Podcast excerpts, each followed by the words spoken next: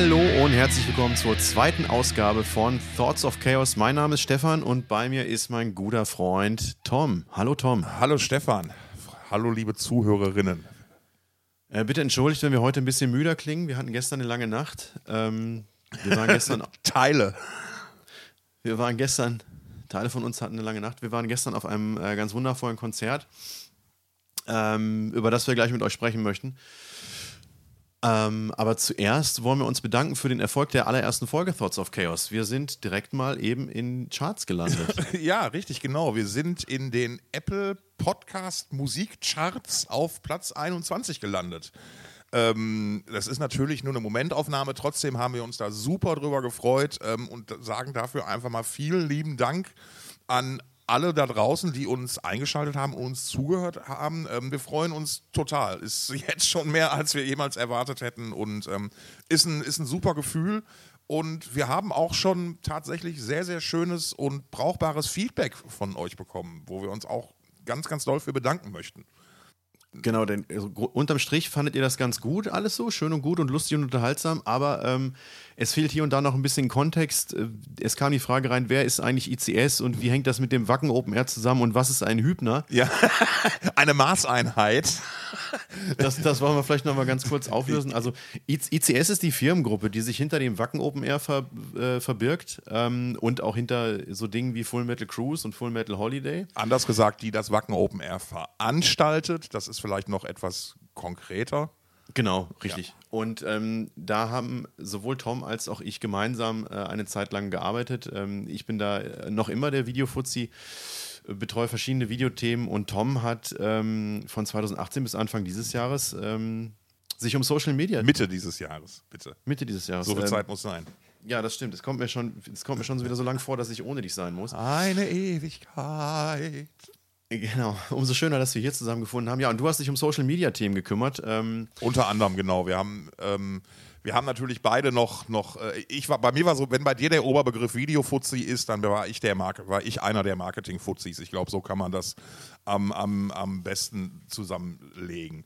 Ähm, und ja, äh, das da, ist uns, da sind uns wohl letztes Mal einfach in so einer wunderbaren Selbstverständlichkeit und in so einer Wohlfühlatmosphäre einfach so ein bisschen die äh, kontextuellen Pferde durchgegangen, ähm, dass wir da, äh, da hätten, und deswegen, das war ein super Hinweis, dass wir da mal ein bisschen aufpassen müssen. Und, ähm, es ist ja auch nicht so einfach für uns, weil ja. wir waren ja, meistens waren wir ja dabei. Deswegen, ja. Wissen, deswegen wissen wir das ja alles. Genau, so. Und, und, und was ist ein Hübner? Das noch schnell gesagt, ne? Genau. Was, was ist ein Hübner? Ja, ja, es kann auch eine Maßeinheit sein. Aber in Wahrheit äh, ist damit natürlich Holger Hübner gemeint, der gemeinsam mit Thomas Jensen äh, seinerzeit das Wacken Open Air gegründet hat und wie ihr, wenn ihr schon mal auf dem Wacken Open Air wart, ähm, zum Beispiel dieses Jahr, äh, dann wisst ihr, dass dieses Festival, dass Thomas und Holger da noch an vorderster Front stehen, das Festival lebt und atmet immer noch ganz, ganz viel von den beiden, auch wenn natürlich da mittlerweile ganz, ganz viele Schultern hinterstehen, die das gemeinsam stemmen. Äh, und dazu habe ich auch mal gehört und Stefan ist immer noch da. So. So. Ähm, ich hoffe, ihr seid jetzt im Bilde. Es wird, wir werden sicherlich immer wieder das ein oder andere Anekdötchen ähm, aus, aus diesem gemeinsamen äh, Zeitraum da ähm, zücken. Ja. Heute geht es aber um das Opeth Jubiläumskonzert, auf dem wir gestern waren. Also, ne, wir sind, äh, das, das Konzert war am äh, vergangenen Montag. Wir nehmen also am Dienstag auf. Bitte seht es uns nach. Wir ähm, haben jetzt nicht gewartet bis zum nächsten VÖ-Termin, sondern wir wollten uns direkt nach der Show zusammensetzen. Äh, genau. Zu einem Zeitpunkt, wo die Erinnerungen noch frisch sind. Yep. Um für euch das Maximum rauszuholen aus, äh, aus dieser Folge. Wenn die Emotionen noch hoch noch am Köcheln sind, dann kann man da am besten drüber sprechen. Und Wenn der Restalkohol noch zirkuliert. ja. Ähm, und äh, nochmal zu, auch da nochmal der einordnende Kontext. Die Spielidee war dabei, dass wir gesagt haben, hey, ähm, da spielen zwei Bands, Voivod und Opes, äh, von denen jeweils der eine sehr, sehr lange schon Fan ist und der andere mit der Band überhaupt nichts anfangen kann. Ich, ich bin der Opeth-Fan von uns beiden. und deswegen erkläre ich jetzt einfach mal ganz kurz, was an Opeth außergewöhnlich ist. Ähm, Opeth sind Anfang der 90er Jahre ähm, in Stockholm als Death Metal Band gestartet. Das ist zu einem Zeitpunkt gewesen, als Death Metal tatsächlich ähm, auch eine große Nummer, insbesondere in Stockholm war. Bands wie Entombed und Dismember waren noch ganz frisch. Generell Schweden war ja Death Metal. Genau. Land. Ganz großer, ganz großer Death Metal Exporteur, richtig, ja. Also da ist halt ganz viel entstanden. Ähm, und Was exportieren Sie? Death Metal. naja, so, so war es ja nun mal. Und Äh, ähm, LG Petrov, Import, Export. Michael Ackerfeld ähm, oder Michael oder auch Mike, ähm, der der Kopf der Band ist, ähm, Mike? war schon Mike, tatsächlich. Das, hab, also das, das wird er Mike genannt, das, das war mir noch gar nicht klar. Das kommt, das kommt vor. Ich glaube, je nachdem, welche, welche Quelle du, du äh, betrachtest, naja, äh, scheißegal. Ähm, auf jeden Fall war der schon immer ein großer Fan von 70s Rock. Und ähm, hat, wollte Death Metal cool finden, ist halt von einem, von einem Kumpel ähm, auf Death Metal aufmerksam gemacht worden, fand das eigentlich ganz geil und, und also insbesondere die, die Artworks und, und Fotos und Logos fand er geil, wollte das Ganze cool finden, fand es aber lange Zeit nicht cool und hat so ein bisschen pretended, ja, ja, oh, ja, geil, geil, ja, ja, oh. oh. Ähm, bis er dann irgendwann ähm, Mephisto kennengelernt hat, ebenfalls Death Metal Band und da hat er halt ähm, rausgehört, dass der Gitarrist von Mephisto großer Fan von Ingwie Malmsteen ist, von Ingwie Malmsteen beeinflusst ist, was eben auch ähm, zu seinen großen Einflüssen zählt oder einer der diversen Einflüsse ist. Ähm, und damit hat er einen Zugang dann gefunden gehabt zu Death Metal und hat sich dann äh, dieses, dieses Subgenre erschlossen und dann selber eben in Opeth angefangen, ähm, Death Metal zu spielen. Also er hat die Band gar nicht gegründet, sondern Genau. ist ähm, kurz nach der Gründung der Band äh, hinzugekommen, zu einem Zeitpunkt, als die Band selbst noch gar nichts veröffentlicht hatte. Ähm, und ja, was ist musikalisch das Besondere? Also irgendwann hat er dann die Band sozusagen übernommen. Der Gründer der Band hat die Band verlassen und er und ähm, seine Mitstreiter haben dann wirklich angefangen, die Band ähm, in dem Sinne zu prägen, wie man sie dann auf dem ersten Album auch kennengelernt hat. Und das Besondere war eben, die, also die Einflüsse von 70s Rock, die diversen Harmonien, die damit verbunden sind. Ähm, und die es in keiner anderen Death Metal Band gab und gibt. Also es ist schon, ja, oder gibt mittlerweile wahrscheinlich schon, weil Opeth eben auch ein Stück weit einflussreich sind. Ähm, aber das war damals eben ein Alleinstellungsmerkmal. Und hinzu kamen dann eben auch noch, äh, also lange Instrumentalparts, die für die Band auch heute noch äh, typisch sind. Und auch schon auf dem ersten Album gab es clean Gesang. Ähm, zwar noch untergeordnet, nur, nur wenige Parts, die dann über die kommenden Alben ausgebaut wurden, was aber eben auch weiter zum Alleinstellungsmerkmal der Band äh, geworden ist. Ey, diese, diese ganze, entschuldige, wenn ich da einmal einhake, ja, unqualifiziert, aber diese ganze cleaner Gesang, ist das irgendeine Form von Metal oder nicht, Diskussion. Äh, also ich, ich, ich finde das, also ich finde diesen Kontrast gut halt, aber, aber ob, also dass sich darüber Geister scheiden, finde ich, konnte ich nie nachvollziehen. Das geht mir genauso. Also im Prinzip, ähm, also ich meine, es ist natürlich untypisch für Death Metal, aber für mich war es auch der Zugang ähm, zur Band, muss man ganz klar sagen. Also ich habe mein erstes Opeth-Album war die äh, My Arms Your Hers von, von 98 und ich weiß noch, wie ich angefangen habe, die zu hören und von, von cleanem Gesangspart zu cleanem Gesangspart gespult habe, weil ich mit dem Rest noch nichts anfangen konnte. Und Ja. mir aber über diese Parts dann Opeth erschlossen habe und dann irgendwann auch die Growls total geil fand und äh, dann alles an der Band und an dem Album geliebt habe. Ja, so, ja, ja. Ne, also das ist einfach, solche Dinge sind einfach ein gutes Stück weit Türöffner. Und ich meine, cleaner, ich meine, James Hetfield äh, hat auch äh, Ja, äh, es, es, es ist natürlich auch ein, ein immer clean gesungen. Ja, es ist aber natürlich auch ein stilprägendes Element, was du natürlich ganz klar mit einer Musikrichtung verbinden kannst. Und das, deswegen, da, daher ist es, macht es halt dann, dann schon total Sinn. Ähm, da, das war jetzt ganz, ganz schöner Kontext. Jetzt kann ich da aber nochmal punktuell ein bisschen ergänzen sogar. Weil ich hatte Herrn äh, Ackerfeld mal tatsächlich im Interview und ähm, äh, habe da mal so, so ein, zwei, drei dumme Fragen gestellt. Ich habe ihn gefragt, ähm, wie er jetzt Opes, als was für eine Art von Band er das definieren würde. Ähm, und ähm, da hat er relativ klug geantwortet, so, naja, die Wurzeln sind schon ganz klar in der, im Death Metal ähm, und das wüsste er heutzutage auch zu schätzen. Ähm, aber er sieht sich halt, äh, er sieht Opes halt mittlerweile als eine stilistisch sehr, sehr offene Band, die sich halt viele Dinge erlauben oder einfach erlaubt. Und ähm, deswegen fiel es ihm da so ein bisschen schwer, glaube ich, so, so einen, einen Hut aufzu, also, also der, der Band oder dem Stil einen Hut aufzusetzen. Ähm, fand ich eine ganz interessante Äußerung, ähm, weil es ist ja oftmals so, dass wenn du mit Musikern sprichst, die so ja halt von ihren Frühwerken in der Regel nicht mehr viel wissen wollen.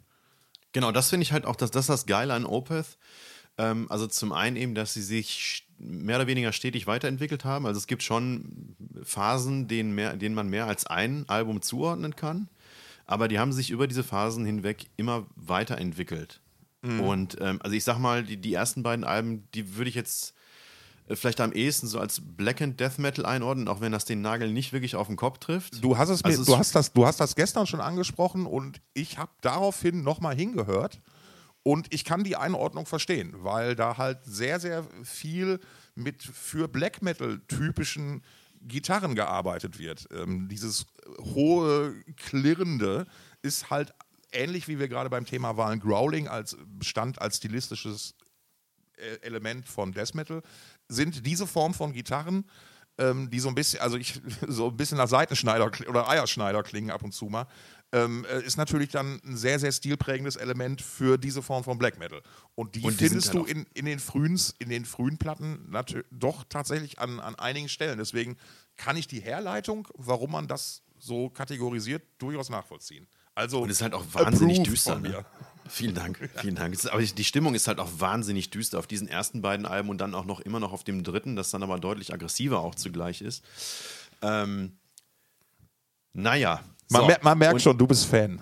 Ich bin natürlich, ja, ich bin, ich bin großer Fan. Also und dann, also hinzu kommt dann noch zur Geschichte von Opus, muss man noch sagen, dass es halt schon immer eine sehr gute Liveband war, was eben auch daher rührt, dass der erste Auftritt der Band eine Vollkatastrophe war. also das ist, da äh, berichtet äh, Michael immer noch ganz, also ich, nee, ganz gern ist falsch, aber er hat davon mehr als einmal erzählt, dass halt bei diesem Auftritt ähm, dem alten Sänger damals, dem, dem äh, David, wurde, wurde ihm der Mikrofonständer geklaut und, und der Drummer wusste nicht so recht, wo, wo, welcher Part einsetzt und er wiederum hat mit dem Rücken zum Publikum gespielt, weil er eben nickend dem Drummer äh, angezeigt hat, so jetzt kommt der Part und jetzt kommt der Part und dann war er am nächsten Tag, glaube ich, schon auf einem auf äh, anderen Konzert und stand dann da in der Menge und hat um sich herum dann gehört, ey, hast du, hast du gestern den Auftritt von Opeth gesehen? Mein Gott, war das scheiße. Und das äh, ist, glaube ich, dann hängen geblieben. Also das, das, fand er natürlich gar nicht gut und hat dann auch dazu geführt, ähm, dass die Band sich mehr oder weniger eine ganze Weile im Proberaum eingeschlossen hat und erstmal spielen gelernt hat.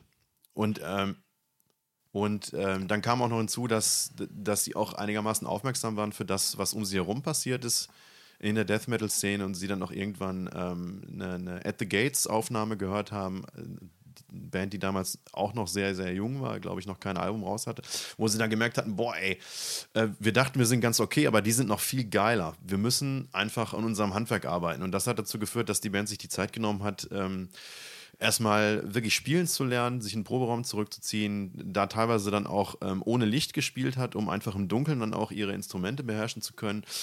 Und ähm, herausgekommen ist dann einfach eine Band, die stilistisch Einflüsse verarbeitet hat, die keine andere Band ver äh, verarbeitet hatte und die außerdem handwerklich dann auch noch sehr gut war. Und ähm, so ist es dann eben gekommen, dass ähm, Opeth dann ab dem Zeitpunkt, wo sie dann wirklich losgelegt haben mit dem ersten Album und dann auch mit Tourneen, ähm, einfach äh, ein gutes Stück weit aus der Menge herausgestochen haben. Und das könnte uns nahtlos zu Voivod bringen, weil insbesondere in deinen letzten Sätzen stecken da viele Dinge, die ich parallel auch so über Voivod sagen könnte, die wir ja auch gesehen haben, so nenne ich es jetzt mal. Ja, schieß los, Digi. Voivod sind eine kanadische Band, die haben sich Anfang der 80er Jahre äh, in Kanada, wen wundert's, gegründet.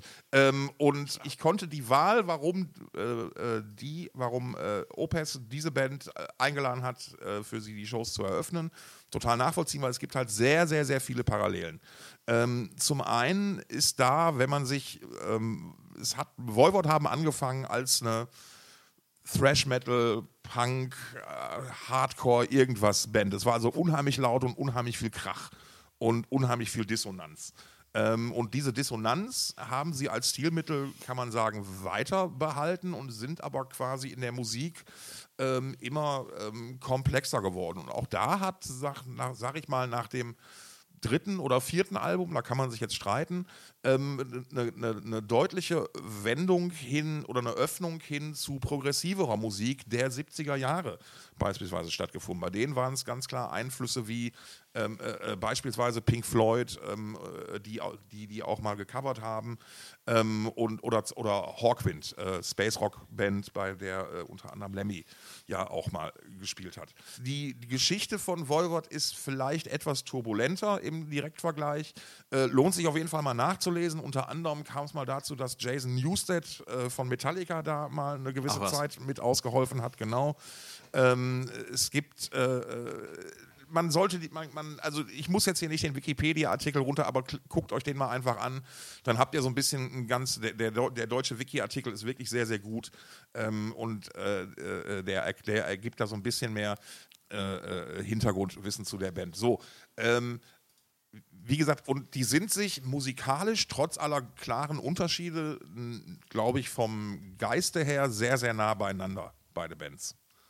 Ähm, eben weil da auch immer der, der, der Wunsch nach Ausdruck, glaube ich, ähm, bei beiden identisch hoch ist. Also die nehmen ihre Kunst für sich sehr ernst, glaube ich, und gehen da mit einer entsprechenden Hingabe und, und Leidenschaft an die Sache ran. So. Ja, ja, da, ja, okay, da bin ich jetzt. Das finde ich interessant, weil ich das gestern teilweise nicht so ganz nachvollziehen konnte. Naja, aber. Ähm,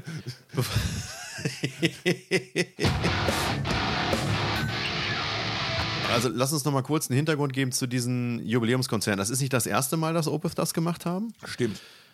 Ähm, Opeth, also diese, diese Tour läuft jetzt ähm, auch aktuell noch unter dem Titel Evolution XXX oder Evolution 30 oder wie auch immer man das nennen möchte. Also ne, die, die ähm, römische 30 wird da verwendet, 3X hintereinander im anlässlich des 30-jährigen Bandjubiläums. Wie Wo, gesagt, woher kenne ich das bloß?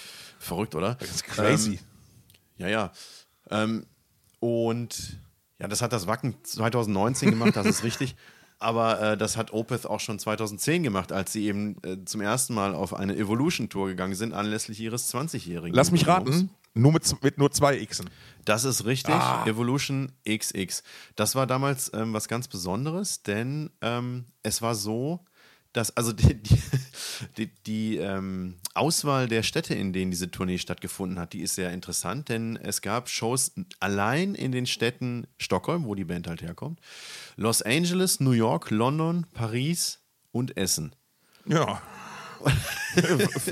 ich, ich verstehe da ich meine, jeder kennt auch den Song New York, Essen, Tokio. Also. In deiner Heimatstadt Essen haben die damals gespielt in der Lichtburg. Genau. Und ähm, ich, hatte, ähm, ich hatte ein Jahr vorher schon gehört, dass es wohl äh, Special Shows oder eine Special Show geben würde und habe die ganze Zeit darauf gewartet. Und als sie dann kam, habe ich es aber nicht mitgekriegt. Ich weiß noch, ich war auf einer Party von, äh, von einem Kumpel.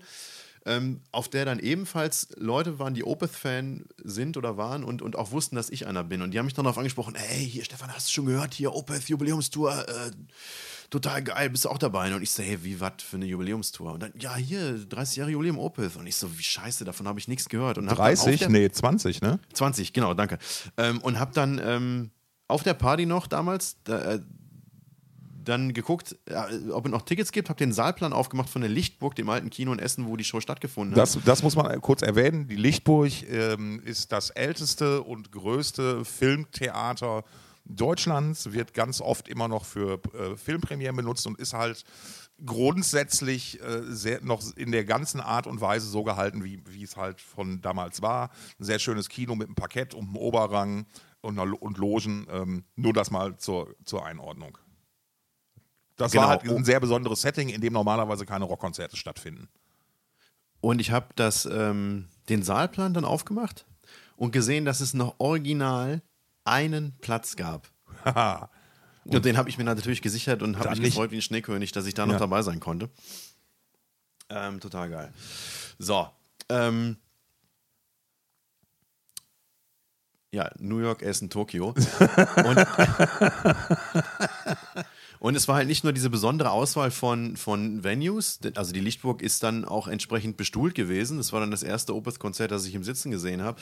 Es war halt auch eine besondere Setliste. Anlässlich des. Ähm, Anlässlich dieses Jubiläums haben die nämlich einen Song von jedem Album gespielt und außerdem das Blackwater Park Album komplett durchgespielt, so als ähm, weil, das eben von der Band als das Durchbruchsalbum wahrgenommen wurde und ähm, dann auch damals zu dem Zeitpunkt dann der Vertrag mit dem Management geschlossen wurde, mit dem sie bis heute noch zusammenarbeiten. Und ja, auf jeden Fall ein Set bezüglich Blackwater Park und ein Set für, für Songs von jedem anderen Album. Und ähm, ähnlich war das dann auch beim 25. Jubiläum, das 2015 stattgefunden hat. Da gab es dann auch wieder äh, besondere Shows, diesmal dann ein paar mehr und nicht nur in fetten Metropolen, sondern äh, auch irgendwie äh, zum Beispiel in Wuppertal. ich wollte es gerade sagen. Nein, aber, aber, aber auch da äh, muss man sagen, in Wuppertal gibt es eine sehr, sehr schöne historische Stadthalle. Ähm, halt auch, die eher was von einem Theater hat und auch da finden in der Regel keine Krachmusikveranstaltungen statt. Genau, richtig. Und auf der Tour war ich dann tatsächlich zweimal dabei. Ich habe die erst, ähm, am einen Tag habe ich die im Admiralspalast in Berlin gesehen und dann bin ich am nächsten, also mit einem guten Kumpel, der auch gestern dabei war. Und ähm, dann bin ich am nächsten Tag runtergeballert nach NRW, um dann meinen Vater einzusammeln und mit dem nach Wuppertal zu fahren, um mir die Show mit dem da anzugucken. Und ich weiß noch, wie mein Vater dann am Tag nach der Show schrieb, äh, ja, danke Stefan für die Einladung, war echt okay.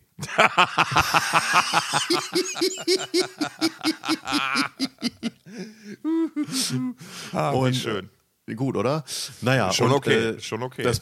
auch die Show bestand aus zwei Sets, nämlich aus ähm, einem Set, das komplett das Album Ghost Reveries verarbeitet hat, ähm, das so mehr oder weniger den internationalen Durchbruch darstellte. Das äh, Album von 2005, wenn ich jetzt gerade richtig am Schirm habe, war dann auch zum ersten Mal international in den Charts in Deutschland, in den USA und so weiter.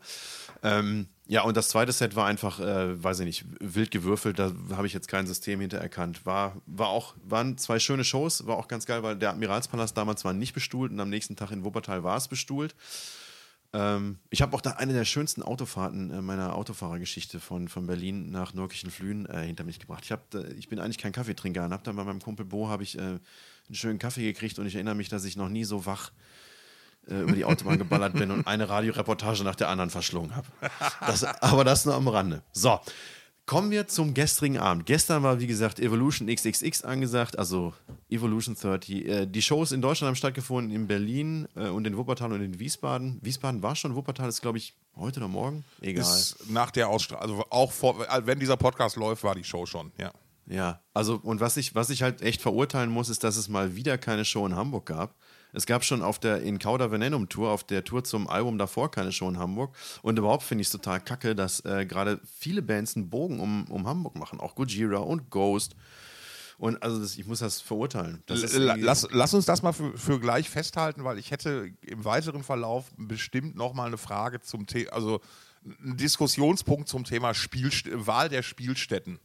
Ähm, ja. Können wir aber gleich mal im, im Kontext dann machen. Ich glaube, ja. glaub, heute ist Kontext das Entscheidende, das, das, das Content, Keyword. Kontext, Kontext ist King. Kon Folgentitel. Ja. Nein, nein, ich habe einen anderen Folgentitel, den, der kommt noch. Äh, mein, ähm, so. Meiner wurde ja schon abgelehnt, aber das können wir ja gleich mal drüber betteln nochmal. Unbedingt. Ähm, so, genau, also. Und, und gestern bei der Tour war ja, glaube ich, das, wenn ich dich richtig verstanden habe, das besonders Spezielle, dass von nicht nur, dass von jedem Album ein Song gespielt wurde, sondern dass dieser auch noch gewotet werden durfte. Genau, es war eine By Request Tour, also die, die Show nannte sich Evolution XXX By Request. Ähm, und das Publikum konnte vor Turnierbeginn, also schon vor zwei Jahren, äh, vor, äh, vor einem Jahr. Hast du gerade vor Turnierbeginn gesagt? Turnierbeginn, ja, natürlich. Alter, mein blown. konnte darüber abstimmen, äh, wann das denn, äh, was denn gespielt werden soll. Es gab eine Online-Abstimmung und äh, da konnten entsprechend die Favorites des Publikums von jedem Album äh, gewählt werden. Nicht für jede Show, sondern einmal für die ganze Tournee. Okay. Und ähm, anders als bei den Jubiläumsshows zuvor wurde kein Album komplett durchgespielt, sondern es wurde von jedem der mittlerweile 13 Alben ein Song gewählt. Stopp. Frage. Gab es oder stand wirklich jeder Song zur Auswahl? Oder gab es, hat die Band gesagt, aus welchen Gründen auch immer, Song XY spielen wir nicht mehr? Das weiß ich nicht mehr. Das kann ich tatsächlich nicht mehr erinnern. Wenn okay. da draußen jemand zuhört, der das noch erinnern kann, haut raus, ja. schreibt uns an äh, bei, äh, äh, zu, auf Thoughts of Chaos auf Facebook oder äh, schreibt eine E-Mail an halsmaul at thoughtsofchaos.de. Das wäre jetzt wirklich nochmal ganz, ganz interessant rauszufinden. Ich, also, ja. ich, sie, haben, sie haben tatsächlich auch ähm, ihre kompliziertesten oder längsten Songs zur Wahl gestellt. Von daher würde ich jetzt dazu tendieren, zu sagen, dass sie tatsächlich ihr komplettes Övre zur Wahl gestellt Ja. haben. Weil, ich frage das deshalb, weil ähm, unter anderem hat äh, der, der fantastische David Bowie mal was ähnliches gemacht. Der hat auch eine By Request Tour gemacht. Und da hat sich ähm, eine und da hat sich äh, innerhalb seiner Communities der Wunsch nach natürlich nach dem möglichst obskursten Song manifestiert, den Bowie ähm, ewig nicht mehr gespielt hat und über den er auch eigentlich nicht mehr so gerne spricht oder gesprochen hat, nämlich The Laughing Gnome. Ähm, äh, den packen wir auf jeden Fall mal auf, auf die Playlist mit da drauf, weil den sollte man in jedem Fall mal gehört haben, weil dann versteht man nämlich das Problem daran. Es ist äh, David Bowie im Zwiegespräch mit einem Comic-Zwerg, möchte ich was, möchte ich sagen, und einer entsprechenden Stimme und äh, mit, mit einem Chorus, der wirklich zum Schreien ist. Ähm, und der Song wurde dann, soweit ich mich erinnere, ähm, äh, in, in allen, also der wurde dann halt maximal hochgevotet. Und wenn mich meine Erinnerung nicht trügt, hat Herr Bowie den dann trotzdem nicht gespielt. Und das finde ich, also da, da müsste ich nochmal nachgoogeln. Ähm, aber äh, äh, äh, das äh, würde ich ja wirklich einen schwachen Move finden. Und deswegen Ja, starkes Stück. Starkes Stück. Nee, aber das scheint ähm, hier nicht passiert zu sein. Da ist, also Opeth haben geliefert, so viel sei mal gesagt. Ja, Ich glaube, das haben wir gerade schon mal gesagt. Der Admiralspalast war diesmal bestuhlt, anders als bei dem, ähm, als bei dem Jubiläumskonzert 2015. Und ähm, ja, wir sind, wir, wir haben Voivod nicht komplett gesehen, leider.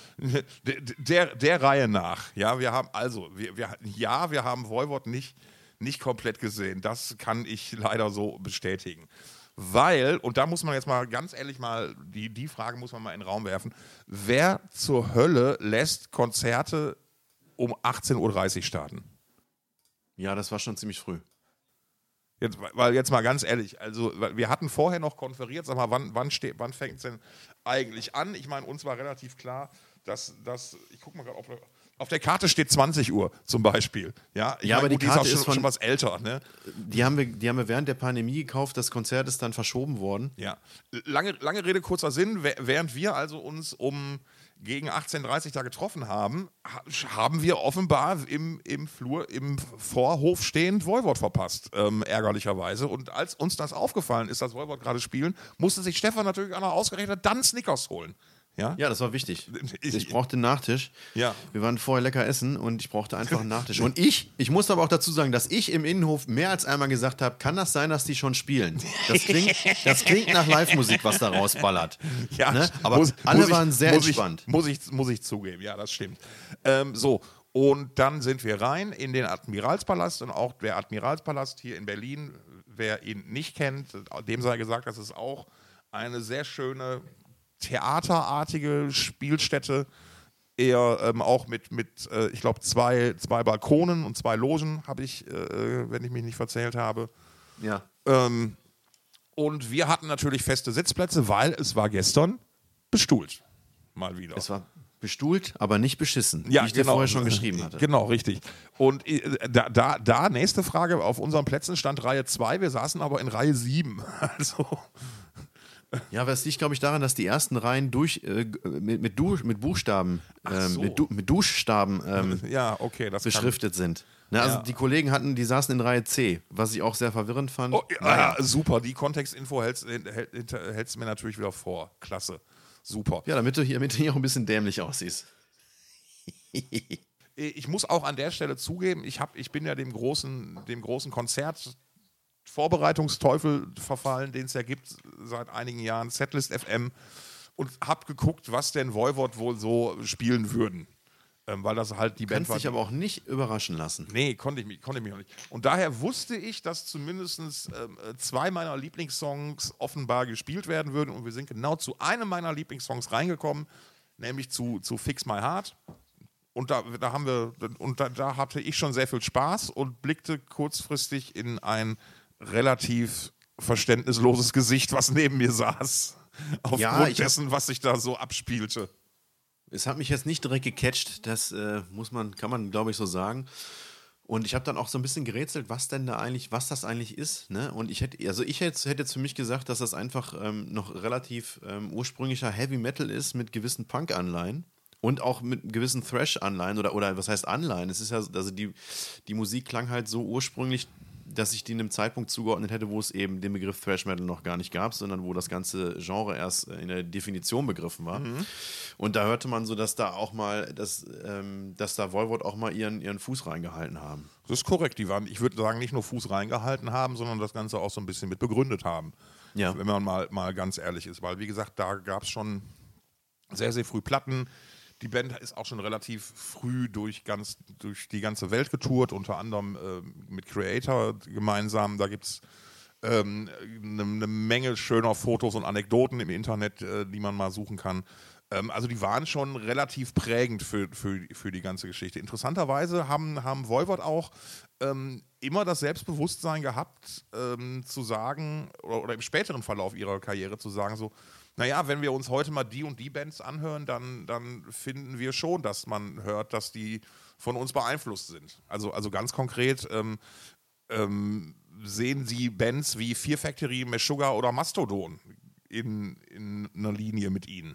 Mastodon? Mastodon, ja. Mit Methadon? Genau. ähm. Naja, auf jeden Fall, also du sagst ja auch, dass die ihre Musik relativ ernst nehmen. Ich fand, also ich habe auch gedacht, so der Sänger, der hat so nicht so richtig Bock. Ich, ich, hatte den Eindruck, dass er ein bisschen enttäuscht ist davon, dass eben viele Reihen noch verhältnismäßig leer waren ähm, dass vielleicht ähm, auch, ich meine, das war halt bestuhlt, die Leute saßen, da war jetzt nicht so gro die große Möglichkeit, einen Moshpit irgendwie ähm, auszubilden. Ja, aber, aber, ein paar Leute standen und haben gebankt. Also mehr, also mehr als beim Headliner, möchte ich mal ja, sagen. Aber er hat halt ja? halt die ganze Zeit so ein bisschen unmotiviert mit seinen Armen durch die Luft gewedelt. Das, das ist Kunst, du Banause. Also für mich, Kunst, das sah für mich eher so aus, als wenn das nicht so ganz abwarten könnte, bis der Scheiß dann endlich vorbei ist. Nein, absolut ganz, ganz, ganz, ganz falscher Eindruck. Der, der, ähm, jetzt fällt mir der Name nicht ein. Snake, Kampfname Dennis, Dennis Belanger, wird es, glaube ich, ausgesprochen, Franz französisch, weil die Jungs halt aus dem französischen Teil Kanadas kommen.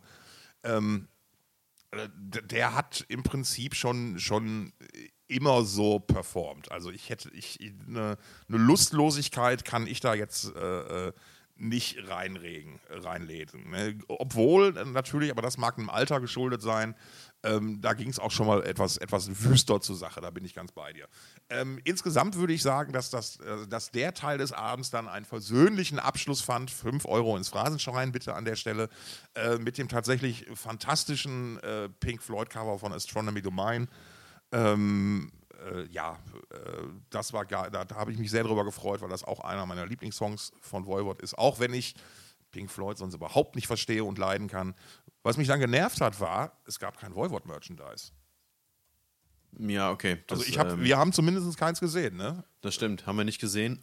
entweder weil sie, entweder weil es eine Exklusivität für Opus gab oder weil sie einfach keins hatten. Die sind auch verhältnismäßig kurzfristig zur Tour dazugekommen. Ich glaube, die sind erst vor zwei Wochen oder so angekündigt worden, ja. dass sie als Support dabei sind. Ist doch das erste Mal, dass auf äh, einer Opeth Jubiläumsshow ein Support überhaupt dabei war. Ähm, da habe ich mich sowieso gewundert, aber vielleicht hängt das auch alles mit den Umständen zusammen, die uns die letzten zwei Jahre beschert haben. Ja. Who knows? Who knows? Also, wie du gerade gesagt hast, das Volvot-Konzert ging versöhnlich zu Ende. Es gab tatsächlich einen ordentlichen Applaus, auch ein bisschen Standing Ovations und die Band schien tatsächlich sehr, sehr zufrieden mit ihrem Publikum zu sein. Es wurden Setlists in, ähm, ins Publikum gereicht und so weiter. Ich glaube, ähm, die waren so zufrieden, wie man als Support-Band ähm, vor einem bestuhlten Publikum äh, sein konnte. Ja. So, und dann, dann kam für mich der erste, der erste, äh, nicht wirklich Aufreger, aber die erste Sache, die ich schon mal kritisieren möchte. Doch, wenn es das ist, was ich meine, dann war es ein Aufreger für dich. Naja, also das Opeth-Logo, wir, wir, reden hier über eine Opeth-Jubiläumstour, ne? Und dann haben die da einen Haufen LEDs im Hintergrund, also LED-Wände im Hintergrund, also eine fette Wand hinterm Schlagzeug und dann nochmal zwei weitere LED-Ebenen irgendwie so zwischen den Musikern auf der Bühne und ähm, auf dem großen LED-Backdrop hinter dem Drummer ist das Opeth-Logo, aber ähm, vertikal gestaucht. Ja. Ne? Dass, das, dass das O, das eigentlich mehr oder weniger rund ist, einfach in, auf der Seite liegendes Ei ist, wo ich mir denke, ey, sorry, wenn ich auf Jubiläumstour gehe Und hier, irgendwie- also dann schaffe ich es auch, mein, mein eigenes Bandlogo irgendwie vernünftig an die Wand zu bringen. Und ich, ich habe gemerkt, also ich habe es ja auch gesehen und ich habe gemerkt, wie, wie, wie du, du hast, das muss man ja auch sagen, du hast ja auch direkt dein Telefon geholt und Beweisbild gemacht. Ja. Ich weiß nicht, ob du hinter eine Beschwerde damit einreichen wolltest oder wie, wie Nee, das kommt in die Shownotes, damit das jeder sehen kann. Das können wir gucken, dass wir das in die Shownotes packen. Sehr gute Idee. Aber auf jeden Fall. O- Oder zumindest auf Social Media. Ich weiß gerade nicht, ob wir bei den Shownotes Bilder einblenden können, aber es, es, wir, wir machen es auf Social Media mit Sicherheit. Ähm, und ich weiß, wie sehr dich das, das geärgert hat in dem Moment. Und ich habe, ich hatte den Eindruck, du hast sehr mit dir gerungen, dann nicht jetzt Nicht direkt auf die Bühne. Ja, ich habe kurz einen Blick zum FOH geworfen. Ob ich da nicht jemanden sehe, den ich mal darüber aufklären kann, dass er seine Arbeit nicht richtig macht. Und Christoph meinte heute Morgen noch zu mir nach dem Aufstehen, ja, ich hätte mir direkt eine Rückvergütung einfordern sollen. Du, wir, wir kennen da beide jemanden, der ähm, ein Händchen dafür hat, äh, äh, ähm, sich bei aus solchen Dingen Präsentkörbe oder ähnliches rauszuschlagen. Ne? Also äh, der sich beschwert und da, wo sich dann die Leute tatsächlich ähm, mittels eines Präsentkorbs oder ähnlichem entschuldigen. Ne? Oh, jetzt bin ich aber, das muss mir nachher mal erzählen, wer das denn sein ja, Da das, das, gar nicht drauf. das, das werde ich gleich mit Sicherheit mal machen. So, und dann, ähm, dann ging es irgendwann los mit Gong, ne? Das war also auch sehr ungewohnt, dass man mit Ja. Gong Und zum ich- Auftritt gerufen wird. Und, und ich, ich, da kannst du mal, da kannst du mal wieder den Unterschied sehen. Du hast, du, hast, du hast direkt erkannt, dass das LED-Wände auf drei, auf mehreren Ebenen sind. Und ich habe mich gefragt, was macht der Gartenzaun auf der Bühne? Das LED-Wände sind halt, das, das ist eigentlich ganz cool. Diese modernen LED-Wände sind halt nicht mehr so dick und kompakt, wie ich, sie- wie ich sie noch kenne, sondern sind halt wirklich sehr dünn und sehr, sehr durchlässig, sag ich mal. Also die, die, die, die, fallen nicht mehr. Und die sahen halt aus meiner Position aus wie Gartenzäune. So, so wie, konnte wie bei man- King ja, Diamond oder konnte so. man verwechseln. Das sieht bei uns hier, bei uns zu Hause sieht das genauso aus. Hier stehen auch überall diese LED-Gartenzäune ne? Das kann man schon mal vergessen. Hast, hast du dir wieder Arbeit mit nach Hause genommen, ja? So, und was, was auch schon mal klar war, was nicht so sein würde wie, wie bisher bei Opeth-Auftritten, war, dass eben ähm, Martin Axenroth, genannt X, nicht mehr dabei sein würde. Denn der, also der war 2005 und. Genau. Nein, Quatsch, 2005. Der ist seit 2005 dabei gewesen, war entsprechend auf den beiden Jubiläumsshows und auch allen anderen Shows zuvor eben dabei. Und er ist aber seit 2021 nicht mehr dabei. Da wurden zuerst Interessenskonflikte genannt Okay, da habe ich nämlich auch von gelesen. die, die nicht weiter ausgeführt wurden, ja, Interessenskonflikte. Dann war er weg und wurde ersetzt ähm, durch Sami von, von Therion, Sa Sami Karpinen. Der war aber nur ähm, ein, ein Fill-In quasi, ist jetzt mittlerweile auch ersetzt worden, beziehungsweise gibt es jetzt ein, ein neues ständiges Mitglied, aber nochmal kurz zurück zu Martin. Später kam dann raus, dass, ähm, dass er wohl äh, gegen Corona nicht geimpft ist, was ähm, Reisen erschwert hat Okay. und im Endeffekt dann dazu geführt hat, dass er wohl nicht mehr dabei ist. Oh, Also er selbst hat sich, er selbst hat sich dazu noch nicht geäußert, aber das wird, also es gibt ähm, einen Bandkollege von ihm von Bloodbath, wo er ebenfalls spielt oder Ja. gespielt hat. Ähm, das ist irgendwie gerade auch nicht so ganz klar. Also er hat auch jetzt schon länger natürlich pandemiebedingt nicht mehr mit Bloodbath gespielt. Ähm, auf jeden Fall kam aus dem Bandlager dann der Hinweis, dass er noch nicht geimpft wurde oder hat sich hat impfen lassen und deswegen ist er nun eben raus.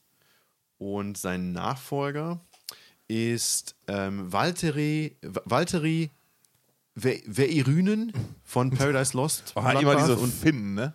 ja, ja, er ist Finne tatsächlich ähm, und kann Ach, Moment, bekannt er, er, er war bei Bloodbars vorher auch. ja, hat auch für Bloodbath gespielt. Ah, okay. Ich habe das nicht ganz verstanden, ähm, inwiefern er jetzt bei Bloodbath dabei war oder dabei ist. Ich, es kann sein, dass er auch da Martin ersetzt hat, weil er, glaube ich, auch schon vor der Pandemie die ein oder andere Show nicht gespielt hat. Also Martin Axenroth, wie gesagt, auch bei Bloodbath gewesen oder ist vielleicht auch immer noch bei Bloodbath. Naja, auf jeden Fall kann einem der Valtteri auch ein Begriff sein durch eben Paradise Lost, Bloodbath und auch Bodom After Midnight. Stimmt, Ähm, stimmt, da hat er auch mitgewirkt. Genau, der ist jetzt seit September 2022 mit am Start und ist tatsächlich ständiges, also er ist tatsächlich jetzt ein offizielles Mitglied von Opeth. Und, und hat, Acker, hat Ackerfeld nicht sogar mal gesagt, ähm, dass er es total faszinierend findet, dass Valtteri im gleichen Jahr geboren wurde, wie das, in, in dem das Opeths Debütalbum erschienen ist oder ähnliches. Also der ist noch vergleichsweise wirklich jung im, im, zum Rest der Band. Genau, also ne, ähm, die Orchid, das erste Album von Opeth kam 95 raus, dementsprechend ist er jetzt gerade 27 vielleicht? Ja. Ich, ich, ich, du, du bist ganz verwundert, dass ich mich vorbereitet habe, ne? Dass ich, dass ich so Dinge weiß, ne? Nee, überhaupt nicht. nee, so kenne ich dich. Ja, sehr gut. Also sage ich jetzt einfach mal, weil ich freundlich sein möchte. da unterdrückt schon wieder jemand seinen Zorn, wie gestern Abend bei dem, bei dem eiförmigen O. Ja, eigentlich, eigentlich Siede. Ich bin gerade kurz vorm Siedepunkt. So sauer bin ich. Wie die Stimmung hier in diesem gesamten Podcast heute kurz vorm Siedepunkt ist. Ja, auf jeden Fall versteht er seinen Job und ähm, ähm, Opeth bzw. Michael haben dazu ein etwas längeres Statement rausgegeben zu, zu dieser Personalie und an einer Stelle sagt er einfach, Walt has got it down, to put it mildly. Ja, he's got it down. On top of everything, Valtteri is an awesome bloke, genuine, super nice, funny and young. Und dann eben kommt der Part, den du gerade erwähnt hast. Er Ich, eben ich fand es jetzt, ich fand's jetzt total schön. Du, bist- du bist stellenweise tatsächlich, hast du versucht zu sprechen, wie, wie, wie Michael Ackerfeld. Äh, Nur das ja. ist dann aber jetzt Zufall. Nee, das. das Ah, das, nein, das ist schon seine Art zu sprechen, ist einzigartig. Ähm, das ist, also ja, doch die Ansagen zwischen den, zwischen den Shows. Und auch als ich dann hier seine Videobotschaft vor der Tournee gesehen habe, da dachte ich mir so, boah, ich habe den Typen jetzt schon echt lange nicht mehr gesehen. Und ähm, jetzt weiß ich auch wieder, warum ich den so gut finde. Ja. Ja, ist schon, ist schon, der hat schon sehr, sehr, ähm, ist schon ein sehr wiedererkennbaren Humor, ein sehr wiedererkennbares, äh, Ja. ja, sehr wiedererkennbare Art und Weise, sich auszudrücken. Der Höhepunkt für dich war aber natürlich, glaube ich, Song Nummer 7, wenn ich richtig mitgezählt habe. Da wurde nämlich ein selten. Ja, lass uns, lass, uns, lass uns von Anfang an, lass uns den Scheiß von Anfang an durchgehen. Ja, Klar, okay. doch. Ja, wir müssen jetzt hier nicht alles in epischer Breite, aber mal kurz, dir mal kurz durch die Setlist rutschen, oder? ja, komm, dann, Also, mach, dann mach mal Kritik hier. Also schon mal, also ging ja schon mal los mit dem Intro, das ich noch nicht kannte. Die, also ähm, Opeth haben sonst ähm, in erster Linie auf äh, Popol Vuh gesetzt, beziehungsweise auf, auf alten Kram, so 70er Intros und so weiter. Dem sind sie im Prinzip auch treu geblieben. Also nichts von Popol Vuh, eine deutsche Band übrigens, sondern ähm, diesmal von äh, Aphrodite's Child, ähm, Seven Bowls vom Album 666 aus dem Jahr 1971. Damit ging es schon mal los. Du, du weißt, welchen, welchen bekannten Song die noch gemacht haben? Hau raus. Ah, der mit den Four Horsemen. Also nicht das von Metallica hier, aber ähm, ma, wie heißt der denn? Warte. Wie heißt der denn jetzt? Ich guck warte, jetzt warte, warte, warte, warte. Hier googelt der Tom noch selbst. Na, und er guckt nach. Oh, wie lange dauert das da denn, Tom? 666. Mein Gott. Der, der Song heißt sogar so Four Horsemen. ja, ich schau mal Na, rein. Und äh, da, da hat übrigens, und jetzt pass auf, den könntest du noch kennen. Demis Roussos. Hm? Demis Roussos war ein griechischer, Grieche? griechischer Schlagersänger hinterher und der hat bei, bei ähm, Aphrodite's, Aphrodite's Child gesungen. Ach was. Ja. Na gut. Kannst du mal sehen. So, und So. dann ging das schon mal los mit einer, äh, mit einer schönen Erkenntnis, denn die Band hat angefangen mit Ghost of Perdition vom Album Ghost Reveries von 2005 und da war schon mal klar, heute Abend wird hier keine chronologische Reihenfolge eingehalten. Na, das haben die bei Evolution XX zum 20-jährigen Jubiläum 2010 haben sie das nämlich gemacht. Da haben sie in dem Set, wo sie von jedem Album einen Song gespielt haben, haben sie mit dem ersten Album angefangen und entsprechend mit dem neuesten aufgehört und Demon of the Fall ist halt vom dritten Album, da war ganz klar, ähm, hier wird heute Abend schön durchgemischt, was ich persönlich auch äh, eine gute Idee fand. Ja, mir war es Ähm. egal, ich kannte ja nichts. Ach, nee, jetzt habe ich gerade, ich habe gerade Quatsch erzählt. Ich bin schon zum zweiten Song vorgerückt. Also Ghost of Perdition ist von, von 2005, aber auch ja, mitten aus der Geschichte der Band. Ähm, da war klar, hier wird gemischt. Und dann war der zweite, der zweite Song war Demon of the Fall. Das ist, Ja, hast du doch von dem, gesagt. ja, von dem Album, von dem, äh, mit dem ich eingestiegen bin, ähm, vor My Arms Are Hers 1998, drittes Album. Das ist so der, der Song gewesen, der so in den Nullerjahren immer reingebrüllt wurde in den Pausen so. Demon, Demon of the Fall, spiel Demon of the Fall. Und meistens wurde er dann tatsächlich auch gespielt. Ehrlich, Dienstleister. Ja, es war oft, war oft die Zugabe, zumindest in den Jahren. Und also es ist halt auch ein Song, der massiv nach vorne geht, der echt düster, aggressiv und schnell ist. Also äh, die Me Arms Your, Your Hers, die steht auch für sich so ein bisschen alleine, dieses Album, eben aufgrund seiner, seiner Aggressivität einfach. Das, also es knallt einfach voll rein, ist ähm, also ich sag mal, die Proc-Anteile, die versinken auch so ein bisschen in dieser, in dieser Düsternis und Aggressivität. Ähm, ist auch deutlich schneller als die beiden Vorgängeralben. Das ist schon echt, also wer, wer, wer, wer es böse mag, der sollte mal My Arms Your Hers hören. Ähm, und dann ging es weiter mit Eternal Rains Will Come vom Album Pale Communion aus 2014. Das ist ähm, das zweite Hardrock-Album gewesen, wenn man so möchte, oder Prog-Rock-Album. Das ist ja das, was ich vorhin schon sagte. Opeth sind eine Band, die sich fortwährend verändert haben. Ähm, was für mich das auch immer so ein Stück weit interessant gehalten hat, weil die Band war mir im Prinzip immer ein Stück weit voraus. So, ich habe mich aufs nächste Opeth-Album gefreut, habe das gekauft und habe das dann aber erstmal nicht zu 100% verstanden. Mhm. Und das hat sich dann mir immer erst so über Wochen und Monate meistens erschlossen. Das gilt so für die meisten Opeth-Alben. Und für das aktuellste gilt es leider noch bis heute, obwohl das jetzt schon zwei Jahre, drei Jahre alt ist. Naja, 2019, genau. Naja. Ich, ähm, ich war, ich war glaube ich, spätestens an, de, an der Stelle habe ich einmal zu dir rübergeguckt und war so ganz erstaunt, dass so viel gegrowlt wurde. Ja, aber nicht in, nicht in dem Song. Also der dritte Song. Ähm, nee, aber davor halt schon mal. Ja, ja, ja, genau. Das war aus der Growl-Phase. Die hat dann eben 2011 ihr Ende genommen. Da kam die Heritage raus. Das war das zehnte Album und ähm, da wurde eben dann, da gab es einen Schwenk, einen Schwenk Richtung Prog-Rock. Also ganz klar ähm, hat man sich so, ist, das ist das am wenigsten Ne, stimmt nicht. Das ist nicht das am wenigsten metallische Album. Es gibt halt noch, kommen wir gleich zu. Egal, auf jeden Fall hat die Band da einen krassen, einen ziemlich, den krassesten Stilwechsel in ihrer Karriere, glaube ich, begangen. Und ähm, auf der Tournee zur Heritage kann ich mich auch noch erinnern, war es so, dass dann oft reingerufen wurde, dass, dass die Band doch bitte ähm, Growls spielen soll, beziehungsweise äh, heavyere Songs spielen soll mit Growls. Und äh, es wurde wirklich mehrfach reingerufen und jedes Mal hat Mike gesagt, Pass auf, wenn ihr was anderes hören wollt, dann geht einfach nach Hause, macht euren CD-Player an, legt die CD ein, die ihr hören wollt und dann geht das los. Aber heute Abend sag ich, wo es lang geht. ja, finde ich, finde ich, nein, finde ich aber, ist aber auch durchaus eine, eine, eine, eine vernünftige Ansage. Ja. Macht man sich nicht nur Freunde mit, aber durchziehen. Ja, war auch in Ordnung. So, und dann, ähm, dann ging es auch wieder zurück in die Growl-Phase mit dem vierten Song Under the Weeping Moon von Orchid, dem Debütalbum von 1995.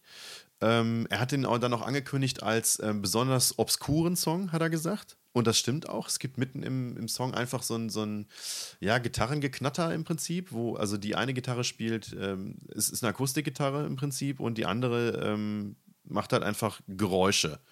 Und ich weiß noch, dass wir diesen, wir haben damals in der Schule, ähm, zu Schulzeiten haben wir, äh, haben wir im, im Philosophie und nee, war das Philosophie? Scheiße, und nee, was war das?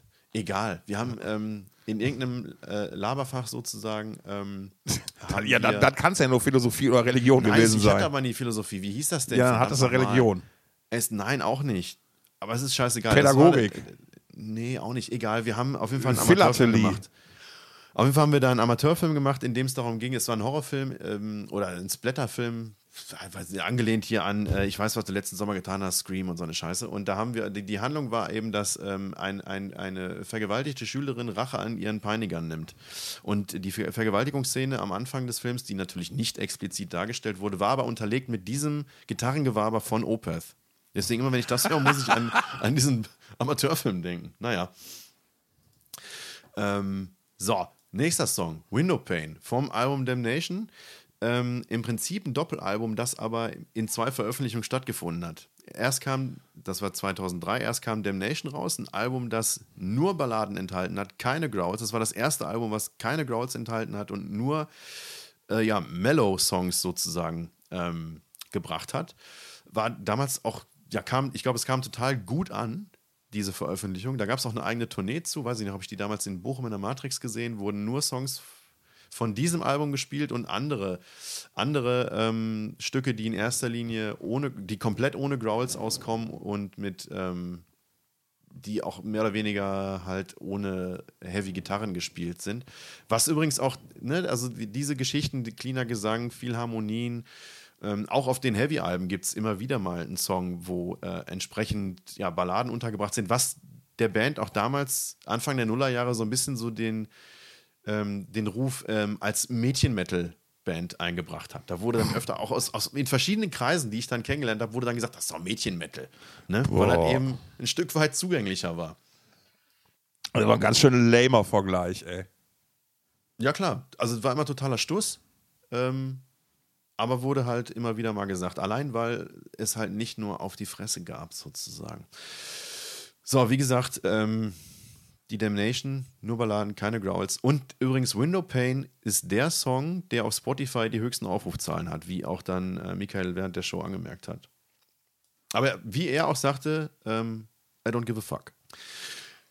So, und dann kommen wir zum ersten Song, den ich nicht ganz nachvollziehbar gefunden habe. So, dann kam vom Album Blackwater Park aus dem Jahr 2001 eben, eben dieses, dieses Durchbruchsalbum, was auf dem ersten Jubiläumskonzert komplett durchgespielt wurde, kam der Song Harvest. Harvest war gewählt worden.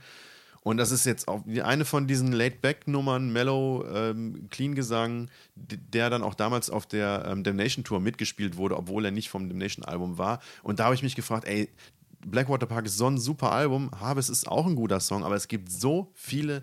Also äh, im Prinzip ist jeder andere Song für meinen Geschmack besser auf Blackwater Park als Harvest. Insbesondere der Titeltrack selbst. Da war ich sehr überrascht. Du, ich kenne viele Songs, die besser sind als Harvest, aber das, das tut jetzt hier nicht zur Sache. Also, also du, also ich entnehme dem, du hast den Song also nicht gewotet oder hättest den Song oder hast den Song nicht gewotet? Nee, ich kenne meine eigenen Votings nicht mehr, bei denen habe ich ganz bestimmt nicht gewotet. Ja, hat ja dann schon lange gedauert. Ne? Sechster Song, du das erste Mal unzufrieden, ist doch eigentlich schon mal fast bei der Halbzeit. Ja, ist in Ordnung. Aber ist danach Ordnung. kam ja dann endlich Da kam der Knaller, der, genau. der, der mir seit langem angekündigte, in, Black Rose Immortal. in Das ist- euphorischer Vorstimmung vorgetragener. Junge! Ja, man muss dazu sagen, also ne, das, das vom zweiten Album Morning Rise von 96 und es ist halt der längste Song, aber es ist jetzt nicht unbedingt auch der beste Song auf dem Album. Nein, ich glaube, das ist Ähm, so eine Prinzipiengeschichte. Der hat, der, der, weil, weil der, der Song ist okay, aber der ist halt lang. So, und das ist Ja, halt dann so. nicht nur das, Opus. sondern er ist auch, ja, es ist ein Opus. Und ähm, der ist aber auch noch nie zuvor überhaupt live gespielt worden. Also überhaupt ist jetzt ein bisschen falsch, ähm, weil ähm, ich habe ähm, Michael 2008 das erste Mal getroffen für ein Interview für Rockalarm TV, dieser Online-Musiksender, ähm, den wir damals für ähm, ICS und IMP betreut haben, wo ich als Cutter äh, dann an dem Projekt mit beteiligt war und aber auch Interviews mit Künstlern durchgeführt habe. Und unter anderem habe ich dann äh, schon relativ, das war dann, ich glaube, das war im November oder Dezember 2008, also kurz nachdem ich überhaupt angefangen hatte, dann da meinen Job da, meinen ersten Job auszuüben, ähm, hatte ich dann die Gelegenheit, ihn zu interviewen und habe ihn dann natürlich auf Black Rose Immortal angesprochen, habe ihn gefragt, ob er den überhaupt jemals live gespielt hätte. Und da sagte er nein. Ähm, den hätten sie nur auszugsweise mal in England auf einer Show gespielt, vor fünf Leuten. Ähm, Zählt nicht, würde ich sagen. Also in, in, in der offiziellen genau. Setlist FM, The Setlist Wiki Statistik steht der dreimal gespielt und äh, alles 2020.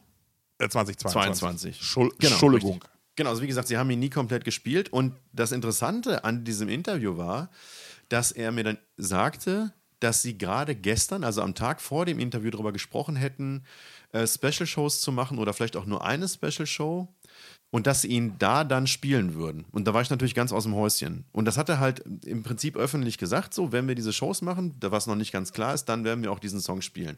Ne? Und das Interview ist halt dementsprechend öffentlich gegangen.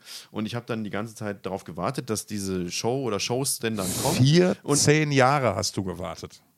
Ja, noch länger. Ne? Und also 2008 war das Interview, das ist 14, Ta- 14 Jahre bis heute, aber ich, ich bin seit 1998 Opeth-Fan. Ja. Von daher äh, habe ich äh, 24 Jahre gewartet. naja, und dann gab es ja diese Special-Shows, wie gesagt. Dann gab es ja ein Jahr später ähm, diese Evolution XX-Show oder Shows. Und aber auch da wurde Black Rose Immortal enttäuschenderweise nicht gespielt, obwohl sie ein Jahr vorher oder er ein Jahr vorher sagte, wenn wir diese Shows machen, spielen wir den Song. Nicht passiert. Umso besonderer, dass sie ihn jetzt auf dieser Tour spielen.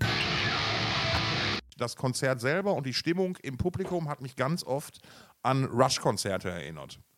Weil du, du hast ganz, ganz viele Leute gesehen, die sich einfach komplett in die Musik haben fallen lassen. Ähm, ich habe Leute gesehen, die, die Luftgitarre gespielt haben. Ich habe Leute gesehen, die Airdrums gespielt haben. Und deswegen kommt meine Behauptung, Opeth haben Black Rose Immortal nicht ganz alleine gespielt. Nein, ich wurde nämlich Zeuge einer Schenkel- und Airdrum-Vorführung teilweise vom Herrn Lear, der sich da als formidabler Drummer Ja, äh, gezeigt hat und mit einer guten Kenntnis über die verschiedenen Parts ausgestattet war. Da war ich schon so, ho, ho, ho. mein werter Freund, Sie sind ja ein Musikant. ja das Live-Album kommt auch bald raus. Nee, aber weißt du, was ich die ganze Zeit gesehen habe? Weißt du, was ich die ganze Zeit gesehen habe? Hier von wegen Airdrum und Airgitarre und so weiter. Ich habe dich die ganze Zeit da tindern sehen während der Show. Weißt du, immer, immer am Telefon, da mal am Telefon. Ich habe überhaupt kein Tinder mehr. Das, das, das, ich, habe, ich habe alle Dating-Profile längst gelöscht. Aus, aus Gründen des Selbstschutzes. Nur mal, nur mal so, ne? Weil, äh, Na, was weiß ich, was du da gemacht hast. Du hast ständig dein Telefon in der Ich Hand habe gehabt. ich hab auf die Uhr geguckt, Mann, und ich musste Ja, halt oft. gucken. Ja, aber ich Im musste Minutentakt ist nee, es bald vorbei. Nee, stimmt überhaupt nicht. Nein, ich habe auf mein Telefon geguckt, weil ich hatte es natürlich. Ich habe ja, ey, ich wäre ja fast noch im Sakko gestern gekommen zu so einem kulturellen Anlass. Ne, aber da wäre ich ja mal richtig auf, da wäre ich mal richtig overdressed gewesen gestern. Kann man so sagen. Nein, aber ich habe vor allen Dingen geguckt, weil ich, ich habe halt, ähm, falls sich mein Hundesitter gemeldet hätte, wenn es irgendein Problem gegeben hätte. Ja, natürlich. Deswegen. klar. Und kompliziert, ich habe letztens einen schönen Satz gelernt, komplizierter Hund ist wie ein kleines Kind, unterschreibe ich blind. Ja, wird wahrscheinlich so sein. Aber wo du gerade über Overdressen das Publikum sprichst, ich weiß noch, wie wir da rein sind in den Saal. Ähm, und äh, wie gesagt, alles bestuhlt und rechts, links, du saßt links neben mir und rechts neben mir saßen halt unbekannte Menschen. Und Ja. das, also war halt, das war halt ein Pärchen und das Licht war noch an, man konnte sich also sehen und begegnen und ich dachte, wie man das so macht, auf, keine Ahnung, wenn ich in den Zug steige und dann, weiß Ja. nicht, Fern, Fernverkehr und man, man weiß so, man sitzt jetzt eine längere Weile nebeneinander, dann sage ich halt Hallo, ne? Ja. Und dann habe ich mich neben den Typen gesetzt und dachte so, ähm, guten Abend, sehr angenehm, sag ich. Und der Typ hat einfach nur, der hat einfach weiter geradeaus geguckt, so, hm, nur nicht reagieren, nur nicht reagieren. naja, das habe ich ja gar nicht mitgekriegt, wie geil. guten Abend, angenehm. Herrlich, herrlich. Und da kam einfach nichts. Naja, naja. Also nochmal kurz zu Black Rose Immortal. Ähm, Michael meinte dann auch, dass ähm, der Song tatsächlich am häufigsten gewotet wurde in der ganzen Abstimmung. Ja. Und das war meine Sorge halt auch so ein bisschen. Da, das ist das Laughing Gnome-Syndrom. Ja, auf jeden Fall, ja, wahrscheinlich. Und der wusste aber auch, worauf er sich einlässt. Naja. Nein, und, das, das finde ich dann ja halt cool, wenn, weißt du, wenn er, weil er hat ja, also eigentlich ist ja das der obskurste Song ihrer Karriere. Von, von dem Aspekt her gesehen, ne? Ja, weil das ich meine, ich genau, meine, er hat sich, wie gesagt, er wusste, worauf er sich einlässt. Ne, ne, und jetzt, jetzt weißt, weißt du, wa warum fanden die Leute den gut? Weil der so lang war, weil der für die damalige Zeit so eine Bedeutung hatte, eben weil der so war, wie der war? Oder weil es halt einfach ein guter Song ist? Und sowas verselbstständigt sich dann ja auch, auch irgendwann. Ja, es war der Kultfaktor einfach. Dieser ewig lange Song, der nie live gespielt wurde und so oft eingefordert wurde live. Und meine Befürchtung war aber, dass halt das Publikum, das jetzt votet, mittlerweile so jung ist und mittlerweile vielleicht den Anschluss an diese alten, an diese erste Opus-Zeit verloren hat, weil eben auch, es gab diese Stilwechsel, es gab diese vielen Alben, es gab so viele Jahre, die jetzt dazwischen lagen. Da Du hattest, mir, du hattest in Wahrheit richtig Angst, dass der Song nicht gewotet wird. Das war Ja, genau. Ich dachte mir, jetzt, ey, vielleicht, sind, vielleicht bin ich der, der Letzte von damals, der diesen Song noch hören will. Aber dem war glücklicherweise überhaupt nicht so. Der wurde am häufigsten abgestimmt und er wurde performt und das auch ziemlich gut. Und das war genau, der, der Sound während des Konzertes war zu Beginn nicht, nicht sehr gut. Der Nee. war jetzt nicht total scheiße, aber der war, jetzt auch, der war jetzt auch wirklich nicht besonders gut. Es war halt irgendwie alles ein bisschen zu leise, bis auf den Gesang vielleicht. Jein, also alles, alles zu leise würde ich jetzt nicht sagen, aber es wechselte halt so. Also ich habe halt, ich habe halt bei den ersten Songs relativ wenig Gitarren gehört. Ne? Insbesondere so bei, bei so Rhythmusgeschichten. Also das, Und dann kam irgendwann, das ist mir auch gefallen, irgendwann sage ich zu dir, so, jetzt sind die Gitarren da, jetzt ist es gut. Und dann sagst du, nee, Schlagzeug ist zu leise. Und das stimmt auch. Ja, ja, klar. nein, nein, ich meine, ich mein, Sound mischen, egal ob live oder im Studio, ist ja halt auch nochmal eine Kunst an sich und insbesondere ähm, bei, bei so einer Band, wo die, die, die Leute ja auch bewusst ganz genau hinhören, egal ob sie sitzen oder stehen, glaube ich. Ähm, aber da, das, das ist ja, ähm, wie, wie hat einer unserer Begleiter, Christoph, äh, äh, gestern gesagt, ne, so, so äh, schmeiß eine Münze rein, du triffst auf jeden Fall einen Gitarristen. Ja. Hat er gesagt? Ja, ja, ja. Liebe Grüße an dieser Stelle. Ähm, danke für den schönen Abend. Ähm, ich habe ja gerade schon mal von Rush als Vergleich herangezogen. Und da muss ich sagen, bei, bei, bei Rush war es halt wirklich oft so, dass die einfach aus dem Stand einen super, super Sound hatten. Ne? Und na klar, du musst immer dich anpassen an Säle und du musst Dinge mischen und, und da verschiedene Dinge berücksichtigen und jedes Ding. Das ist halt auch kein leichter Job, aber da war ich dann doch tatsächlich ein bisschen, bisschen irritiert von im ersten Ja. Moment. Aber dann hat es tatsächlich, also äh, während Black Rose Immortal, also im Prinzip in der Mitte des Sets, hat dann der Sound seinen hat, Höhepunkt gefunden. hat auch mal genügend Zeit gehabt, weil da mal alle durchgespielt haben. Wurde nicht mehr unterbrochen zwischendurch. Ja, genau. Wahrscheinlich. Naja, auf jeden Fall war das, dann, da hat's auf einmal, da habe ich noch zu dir gesagt, so und jetzt knallt's. So, und also da hat der Sound wirklich geknallt, so ab dem Punkt. Ja. So, und dann ist es auch wirklich, also die zweite Hälfte war schon ein ziemlich guter Sound, zumindest für mein Empfinden. Das hat schon Spaß gemacht dann. Ähm, dann ging es weiter mit Burden vom Watershed-Album aus 2008. Das war nochmal so, so das letzte große ähm, Death Metal-Album der Band. Ja, also ich meine, ne, wir haben immer ein hohes Level abgeliefert, aber das war nochmal so, so ein richtiger Death Metal Peak, würde ich sagen. Und aber jetzt haben sie ausgerechnet Burden ausgewählt gehabt, was im Prinzip, ja, keine Ahnung, kann man das, ja, Powerballade ist wahrscheinlich falsch, aber. Aber auch wäre auch wieder nicht dein Voting gewesen, entnehme ich dem. Nee, nee, richtig, genau. Hätte ich nicht gewählt. Ähm, wie gesagt, das letzte große Death Metal-Album, wenn man so möchte.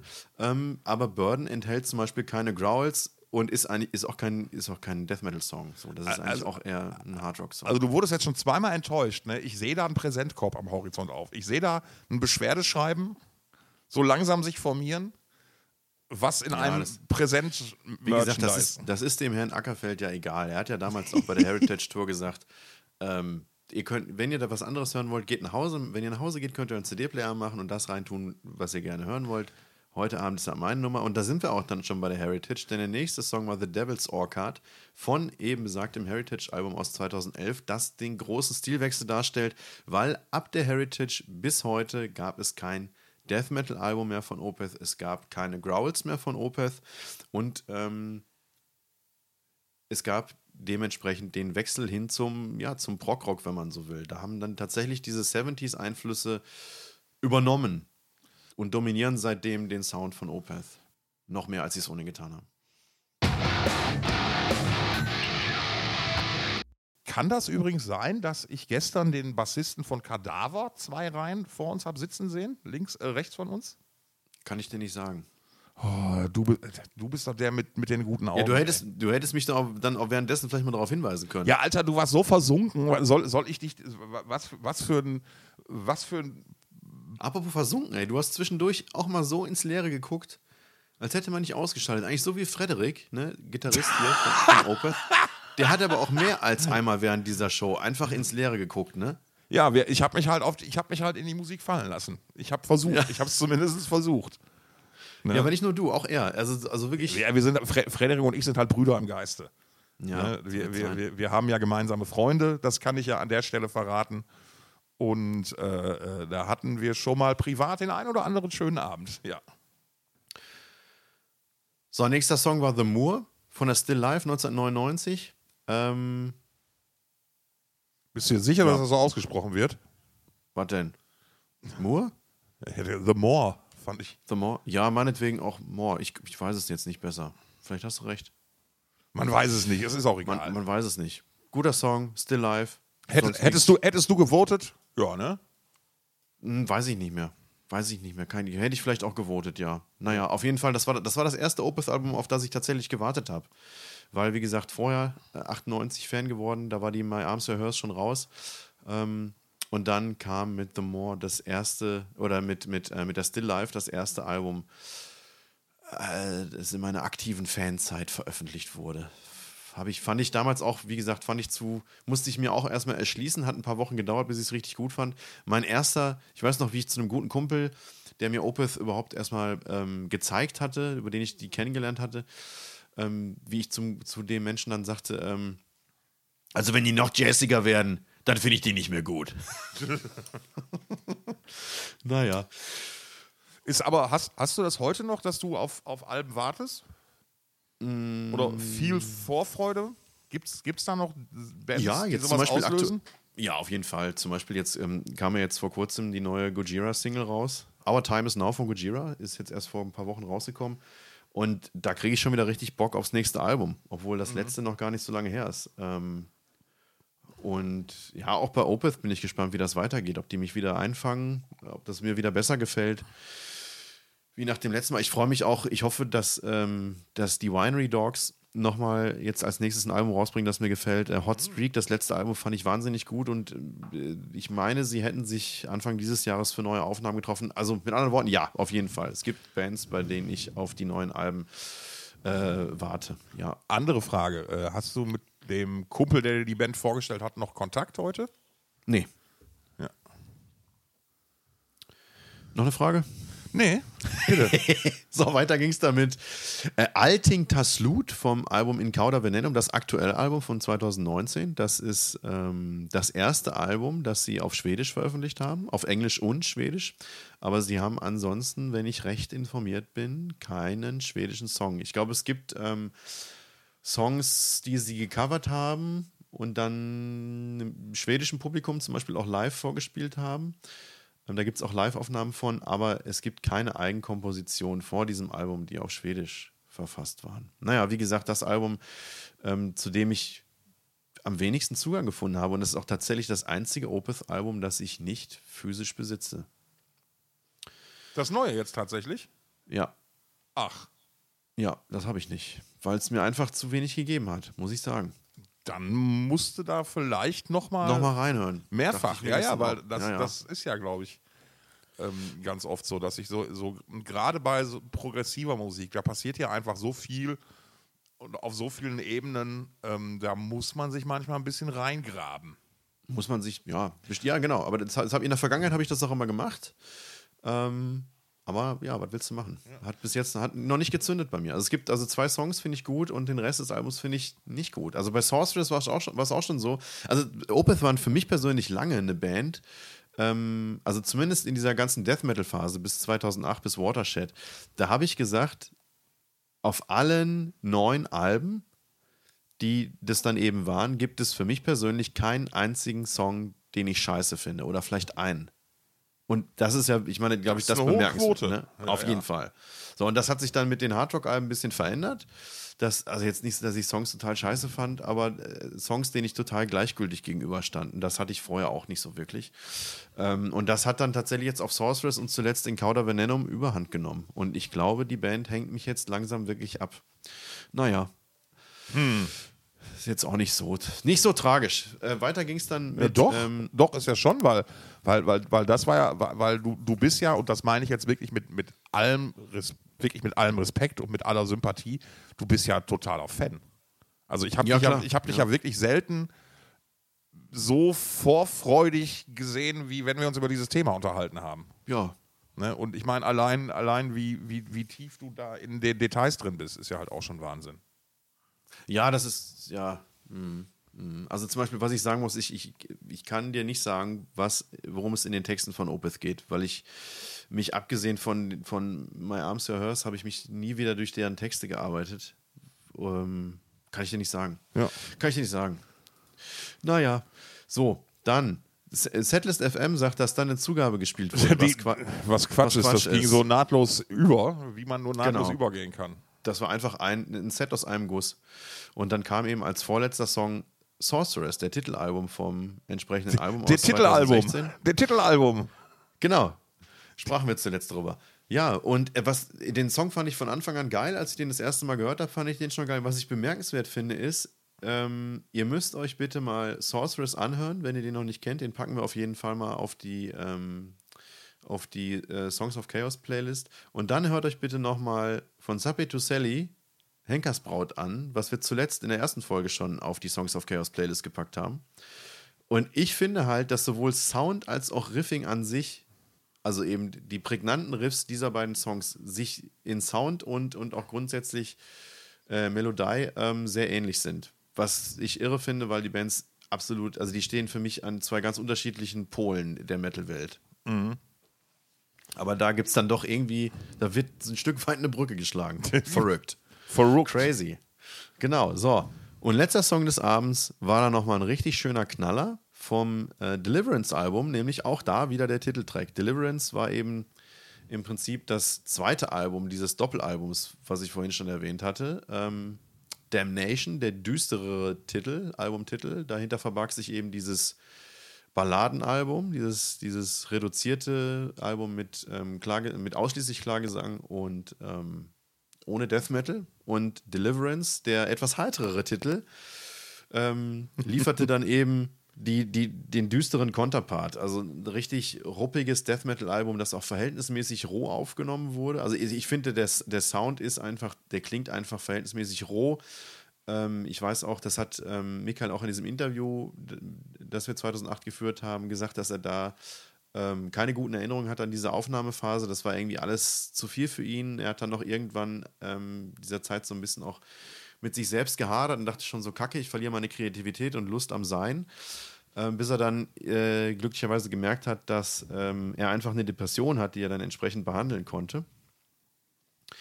Und, äh, aber ja, es war verhältnismäßig pardon, eine verhältnismäßig düstere Zeit für ihn und er verbindet da wenig Gutes mit. Und ich fand das auch damals schwer verdaulich, dieses Album. Nichtsdestotrotz ist Deliverance einfach ein Song, ähm, der total knallt und insbesondere das Ende, das, das ist einfach nochmal, also mega geiles Riffing, super geiles Schlagzeug. Ähm, und das war einfach, das war nochmal ein guter Höhepunkt, hat man dann auch gemerkt, die Leute ähm, äh, sind dann auch tatsächlich am Ende aufgestanden und haben das Ende dieses Songs dann stehend verfolgt. Die sogenannte Standing Ovation. Nee, also da wurde ja nicht applaudiert, sondern es wurde wirklich dann ordentlich gebankt. Eigentlich hätte man nochmal für, für den Part mal kurz die Sitze, die Sitze rausreißen müssen. es hätte sich Ja, gelohnt. dafür, dafür war das aber zu gesittet alles gestern Abend. Naja, auf jeden Fall war das nochmal ein schöner Knaller ähm, zum Ende. Ja, Ja, das war's. Das waren die 13 Tracks, die gestern Abend gespielt wurden. Und unterm Strich muss ich sagen, ähm, auch wenn der Sound bis, bis zur äh, in der ersten Hälfte nicht ganz so geil war, hat äh, Michael super performt. Also wie immer halt ähm, gut gespielt. Das ist halt ne, das, was ich ja schon eingangs sagte, immer eine gute Liveband gewesen.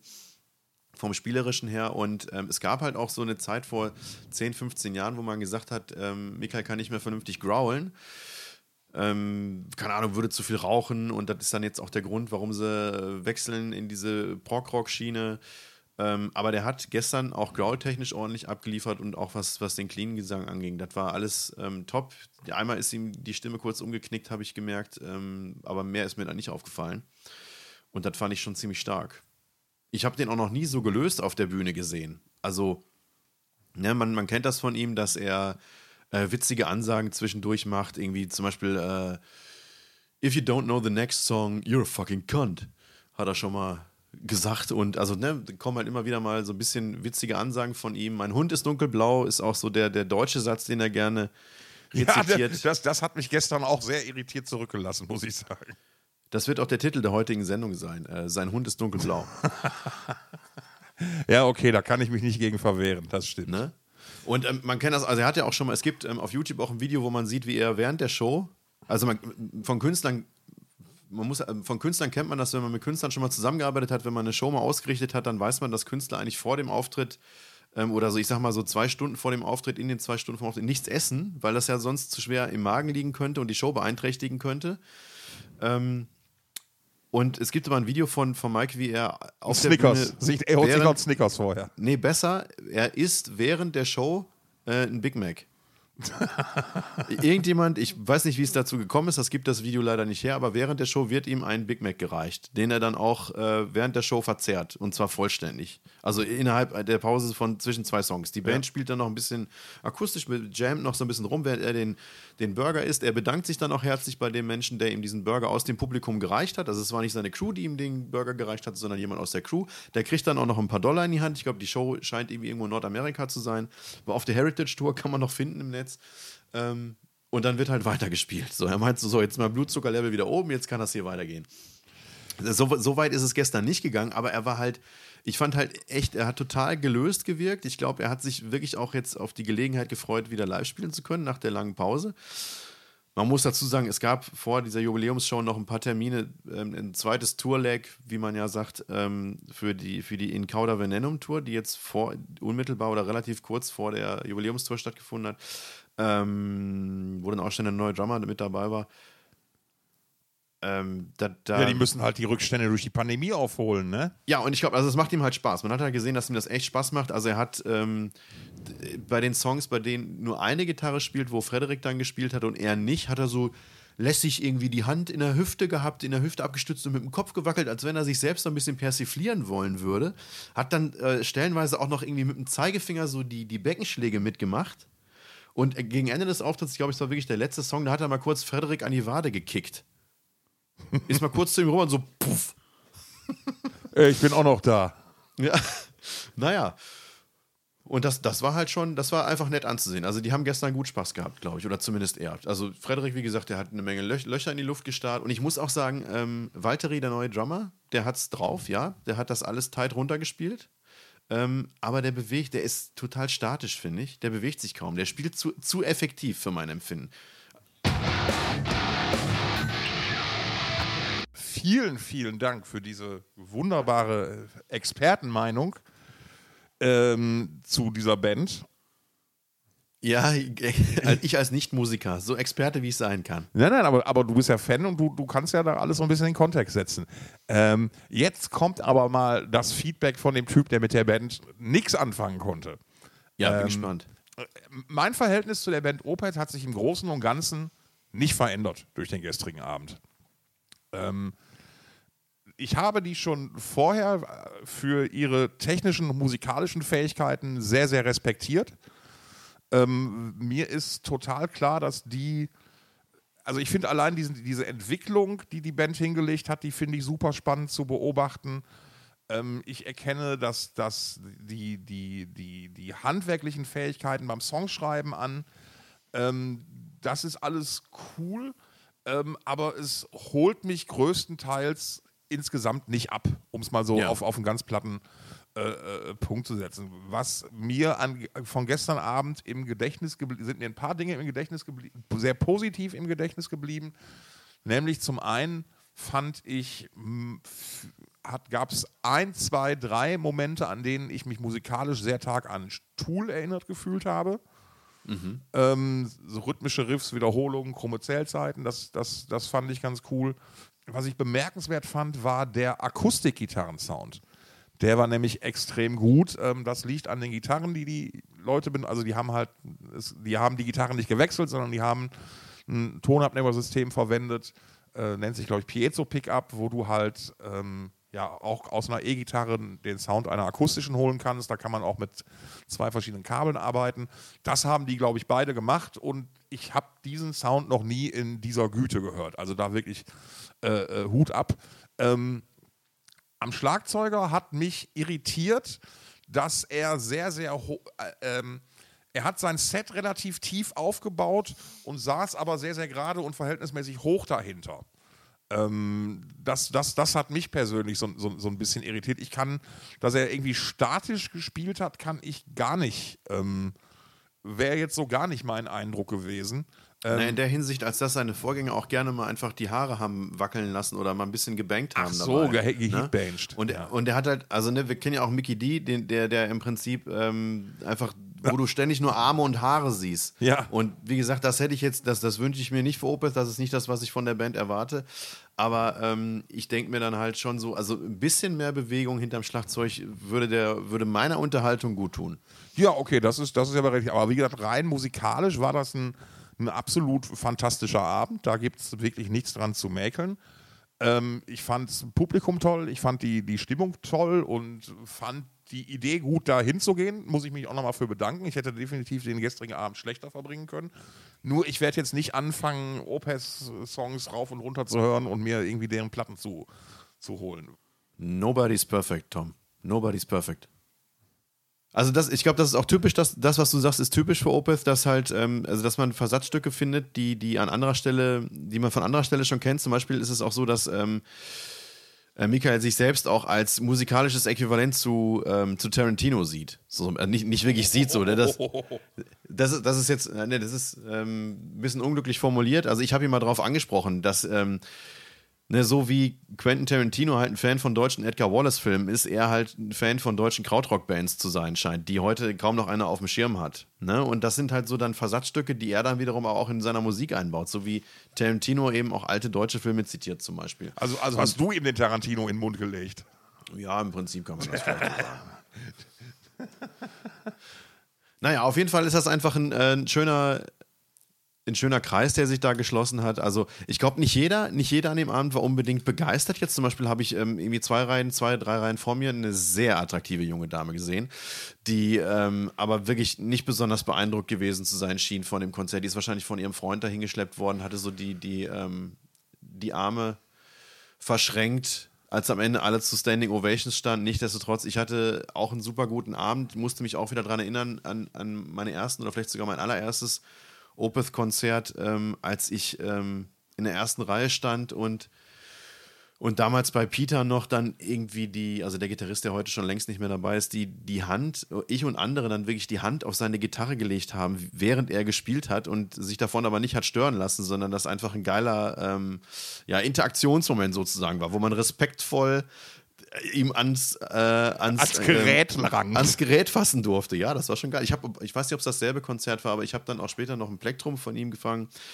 ähm, das er am Ende der Show irgendwie in die Menge geschmissen hatte. Und das war, ähm, das sind Momente, an die ich mich gestern wieder erinnern musste und das ist einfach eine, eine geile Geschichte so. Also eine geile musikalische Fangeschichte für mich einfach.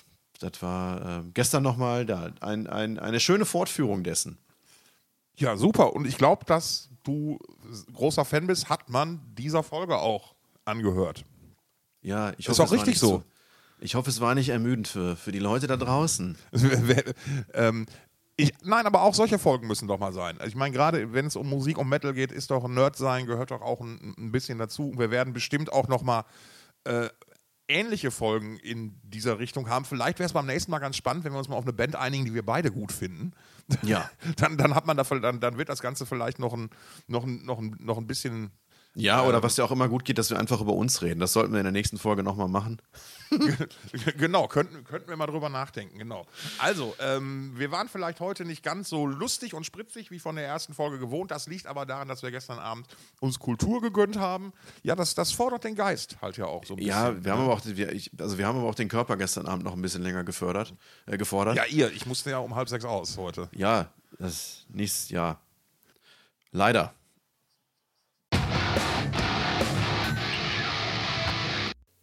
So, das waren jetzt natürlich unsere Eindrücke von dem Abend, aber wart ihr vielleicht auch da? Habt eine andere Meinung oder die gleiche? Dann würde uns das natürlich auch brennend interessieren, oder? Unbedingt, unbedingt. Und vor allem, ich hatte ja noch ein paar Fragen, ähm, wie das nochmal mit, mit, ob ihr das wisst, wie das mit Achsenrot bei Bloodbath ist. Und ähm, die eine oder andere Frage hat sich ja ergeben. Wenn ihr Antworten auf diese Fragen wisst, immer her damit. Schreibt uns dazu gerne direkt im Internet auf unseren Social Media Profilen an. Das wäre einmal auf Facebook hätten wir eine Seite namens Thoughts of Chaos und es gibt natürlich auch noch den schönen Instagram-Account Thoughts of Chaos Podcast. Äh, da könnt ihr uns einfach eine DM oder einen Kommentar schicken, wir lesen das alles. Oder natürlich auch die beliebte Adresse für Zuschauerpost halsmaul at thoughtsofchaos.de. Ja, Folgen dürft ihr uns natürlich auch gerne überall, wo es äh, Streamings gibt, wo es Podcasts gibt und natürlich auf unseren Social Medias. Wir freuen uns. Ja.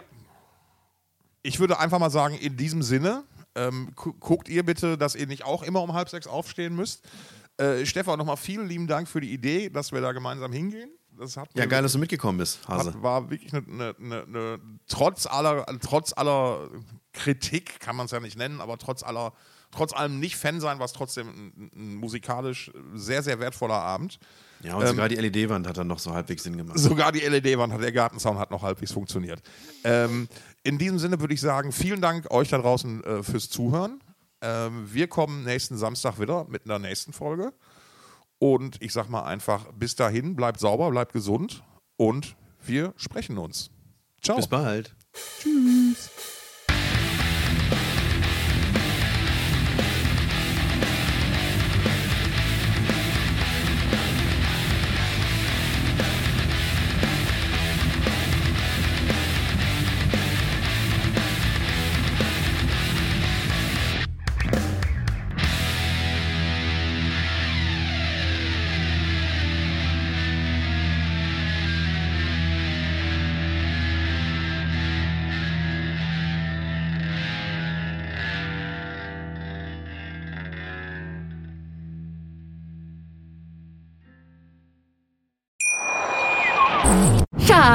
bin neu verliebt. Was? Da drüben. Das ist er. Aber das ist ein Auto. Ja, eben. Mit ihm habe ich alles richtig gemacht. Wunschauto einfach kaufen, verkaufen oder leasen. Bei Autoscout24. Alles richtig gemacht.